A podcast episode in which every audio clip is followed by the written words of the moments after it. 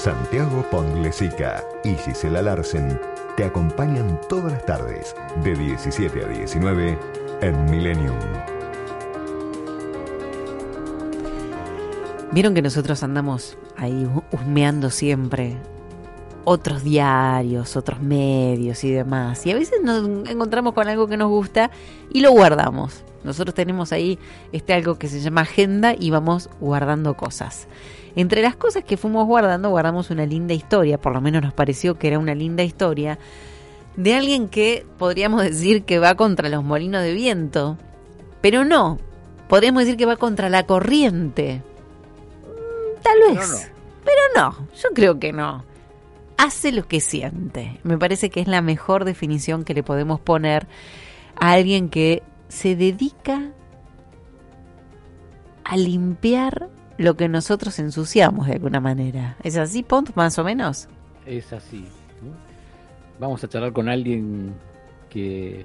Te pongo... Vamos a dar un adelanto a los oyentes, ¿no? Un médico que bucea de hace 15 años para recoger la basura del lago Nahuel Huapi, ¿eh? uno de los lugares más bellos de la Argentina. ¿Por qué lo hace Gisela? Y te vas a preguntar por qué. Porque le gusta verlo limpio. Le damos la bienvenida a Gabriel Graciano, es médico traumatólogo de Viedma. Hola Gabriel, buenas tardes, ¿cómo estás? Hola, ¿qué tal? ¿Cómo les va? Bien, Santiago y Gisela acá te saludan y sumamos a Lucas que en este momento este él también es médico, se suma a la mesa en este momento. Hola, ¿cómo te va? Lucas Figueroa te habla. Hola, hola Lucas, ¿qué tal? Un gusto. Bueno, Gabriel, ¿nos contás un poco esto de, cómo, digamos, cómo surge la, la idea de limpiar el lago? Bueno, esto yo yo buceo desde el 2001 y empecé a, bueno, primero buceo autónomo y después, o sea, el que se hace con tanque y después buceo en apnea. Mm. Nosotros hacemos, hay un deporte que es casi patagónico, que es la pesca submarina, y se hace en apnea. Eh, apnea significa tomar aire y bajar. Tomar aire y bajar. Tomar aire y bajar. ¿Y cuánto estás abajo? Y aguantar, ¿cuánto tiempo aguantás? Eso. Ahora estoy grande, ¿viste? Pero yo, yo supe aguantar dos minutos, pero ahora yo no más de 30 segundos, 40 segundos. Ajá. De todas maneras, hice un, hice un curso de apnea, aparte de estudiar buceo, hice un curso específicamente de apnea y, y el profesor, que es el campeón argentino este, nos dijo, no, no vale la pena ponerse en riesgo bajando y, tratando de aguantar tanto, mejor encadenar apneas cortas y rápidas. Así que bueno, eh, lo hicimos con más seguridad ahora. Y en ese tiempo, porque vos dijiste dos minutos y después dijiste 30 segundos, en 30 segundos, ¿cuánto bajás y cuánto subís? Mira, yo me, ahora eh, eh, yo estoy más o menos en 6, 7, 8 metros con, eh, cuando empiezo y después te vas cansando y vas, vas, vas, sí, vas aguantando menos. eh, porque yo, imagínate que yo empecé, eh, digamos, la, la, distancia que recorro son de, de, un par de kilómetros, entonces llega un momento que te cansás y aguantas menos. Claro. Gabriel, antes de preguntarte, porque Gisela te va a preguntar qué encontrás en el fondo del lago, ya te lo digo, buena pregunta de Gisela, pero yo te quiero preguntar, la ¿qué haces con la temperatura? Bueno, yo empecé con un traje, tengo un traje de 7 milímetros, que es un traje bastante grueso, pero ahora le fui bajando milímetros, ahora estoy en uno de 3 milímetros, ¿viste? Que es más cómodo, y bueno, aguanto una hora y media, una hora y media aguanto, después ya ah, el frío... qué temperatura del agua? Ay, no sé, mira, ahí me, la verdad, ahí esa te la debo. La Huehuapi está normalmente entre 5 y 8 grados. sí, yo decía 10, pero para mí está más. Yo agrego información porque soy un fanático pescador con mosca, así que voy mucho ah, por ahí por la zona. Yo también, ah, locura, son locura de los médicos. ¿vieron? Como vieron, tengo mucho berretín. Son locura que tenemos los médicos, ¿vieron? Es una cosa así, tenemos que despejarnos. Gabriel, ¿sabes qué te quería preguntar? Más que qué encontrás en el, el fondo del, del, lago, que me lo vas a contar seguro más adelante. Em, en, en, una de las notas que leí, vos hablás que en, el, en, el, en el lago hay un bosque sumergido. Claro, porque los árboles que van cayendo, ¿vieron ah, que dan ido a la costura, Bariloche, quedan, quedan abajo y no se pudren la madera, pueden estar ah. 100 años ahí abajo y se les llama bosque sumergido porque están, pero están en posición horizontal, oblicua, Pero seguramente habrá sido al lago Traful a ver el famoso bosque sumergido, el lago sí, Sí, sí, también buceé, sí, buceé ahí. Sí, sí, sí, Hermoso, no, no, es una, Unos lugares hermosos ahí. ¿Cuándo decidiste limpiar el lago? Mirá, empezó esto, yo, yo fui, a, la, primera vez que, que fui a la angostura, sobre todo ahí donde voy yo siempre, que este año ya, el año que viene ya no voy a poder ir, y bueno, por cuestiones extra, cuestiones familiares, me casé, fui de luna de miel y fui a bucear ese, ese mismo viaje, fui a bucear. Al año siguiente me llevé mis cosas de buceo y empecé a, a, ver a ver qué había. Y bueno, eh, a ver, viste, hay una latita abajo, vamos a ver si llego a agarrarla, vamos a ver si llego a agarrar. Entonces, como una apuesta personal. Al año siguiente me llevé una bolsa porque veía bastante, sobre todo vaso de plástico. Hmm. Vieron que los hoteles hacen trago y así hay gente que toma un trago y tira tira el vaso, la lata. De ahí, bueno. Este, entonces empecé a juntarlo primero ahí en, medio local, ahí en la, en la playita del hotel y después ya me fui, me fui para, para todos lados. Me fui, me recorrí toda la bahía y ya lo hice, lo hice con una costumbre. Voy una semana, tres días lo hago, por ejemplo. Limpio todo y ya está. Hasta el año que viene no, no, no, listo. No, yo vuelvo una vez por una semana por año voy. ¿Y vas solo o convocas a otra gente que te pueda ayudar? No, no, porque lo hago como un hobby, lo hacía para entrenar. Empecé siendo tipo de entrenamiento de apnea, como parece una gran pileta. Entonces lo hice como para entrenar, pero ya después voy, cada vez voy más organizado, bolsa más grande, viste, eh, hmm. cambio las aletas, eh, eh, viste, Así que bueno, eso hago. Me gusta hacerlo, la verdad que lo, lo re disfruto sacar basura. A, ver, y cuando salís y la gente te ve, ¿le echas la bronca o no? No, para nada, no, gente, aparte me conocen de tantos años, pero yo igual tiro la basura delante de ellos. Que vean, ah, ¿viste? yo no cómo reacciona, a nadie. ¿Cómo reacciona la gente? No, miran nada más. Lo que sé es que lo que preguntan son los chicos. Yo me siento en la playa a hablar con los chicos, y ellos me preguntan y bueno, les cuento, ¿viste? Eh, así que bueno, pero los grandes no me dan bolilla, la verdad, no, no. Y en el caso, por ejemplo, de vos vas por Villa Langostura, ¿verdad? Sí, bueno, Langostura. En el caso del municipio de Villa Langostura, ah, eh, ¿tiene presente esto que haces vos? Porque puede transformarse también en una jornada de limpieza para los que sepan bucear y son del lugar. No, no, no, no, porque yo, viste, es muy silencioso. Imagínate que yo nunca, nunca dije nada, nunca me saqué foto esta vez me llevé la GoPro que tengo hace seis años, pero solo para tener un recuerdo para mí, porque yo no sé cuánto más voy a hacer esto.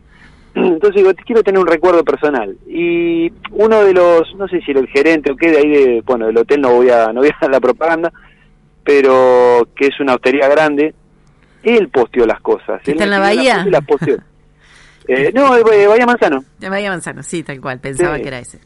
Sí, sí, sí. Y, está muy bien, está muy bien, porque me parece que en esas iniciativas y en poder darlas a conocer y mostrarlas, eh, está, vos no lo hacías porque no te interesaba y lo que a vos te interesaba lo, lo, podías, o sea, lo concluías.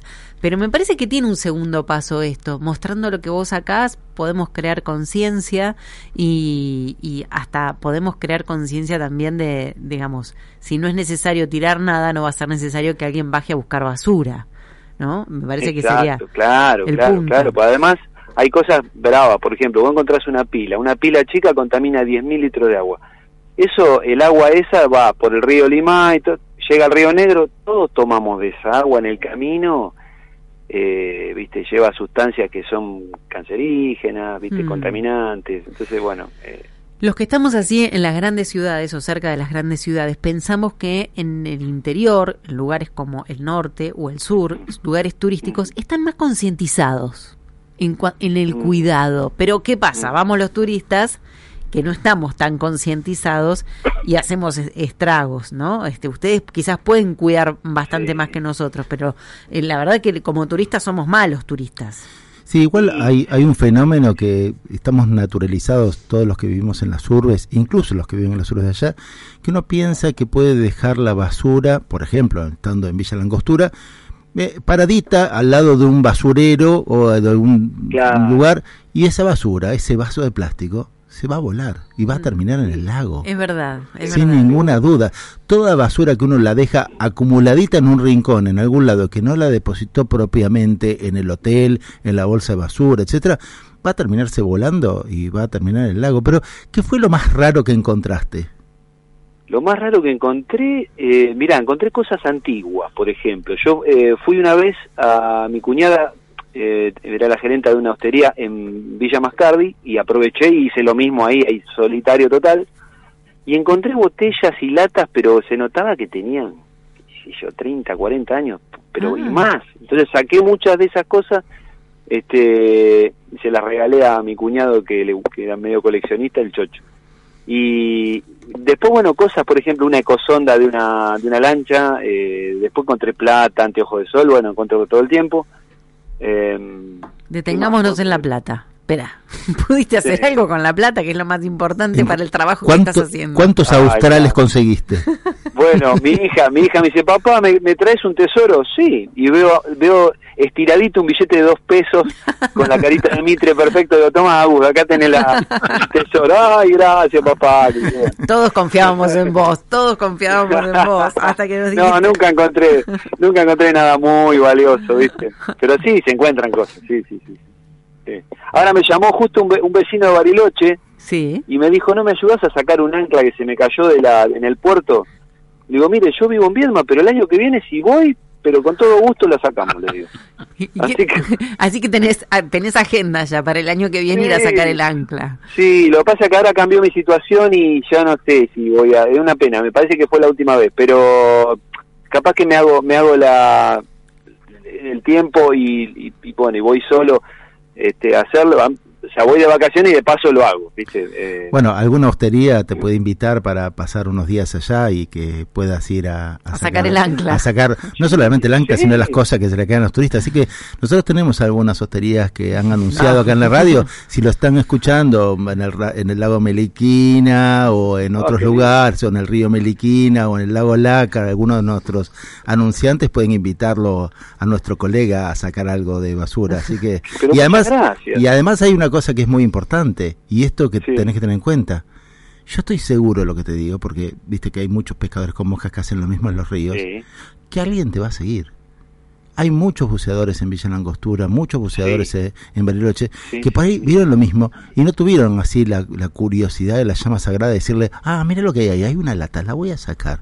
Y por ahí mañana esto se transforma en una costumbre que nos mantiene los lagos y los ríos un poco más limpios. Así que desde ya está muy bueno que nosotros contemos lo que vos hacés y que los demás buceadores que están por ahí, los que hacen buceo autónomo, buceo por apnea o aquellos que van a nadar por el lago, vayan y saquen las cosas y las tiren apropiadamente.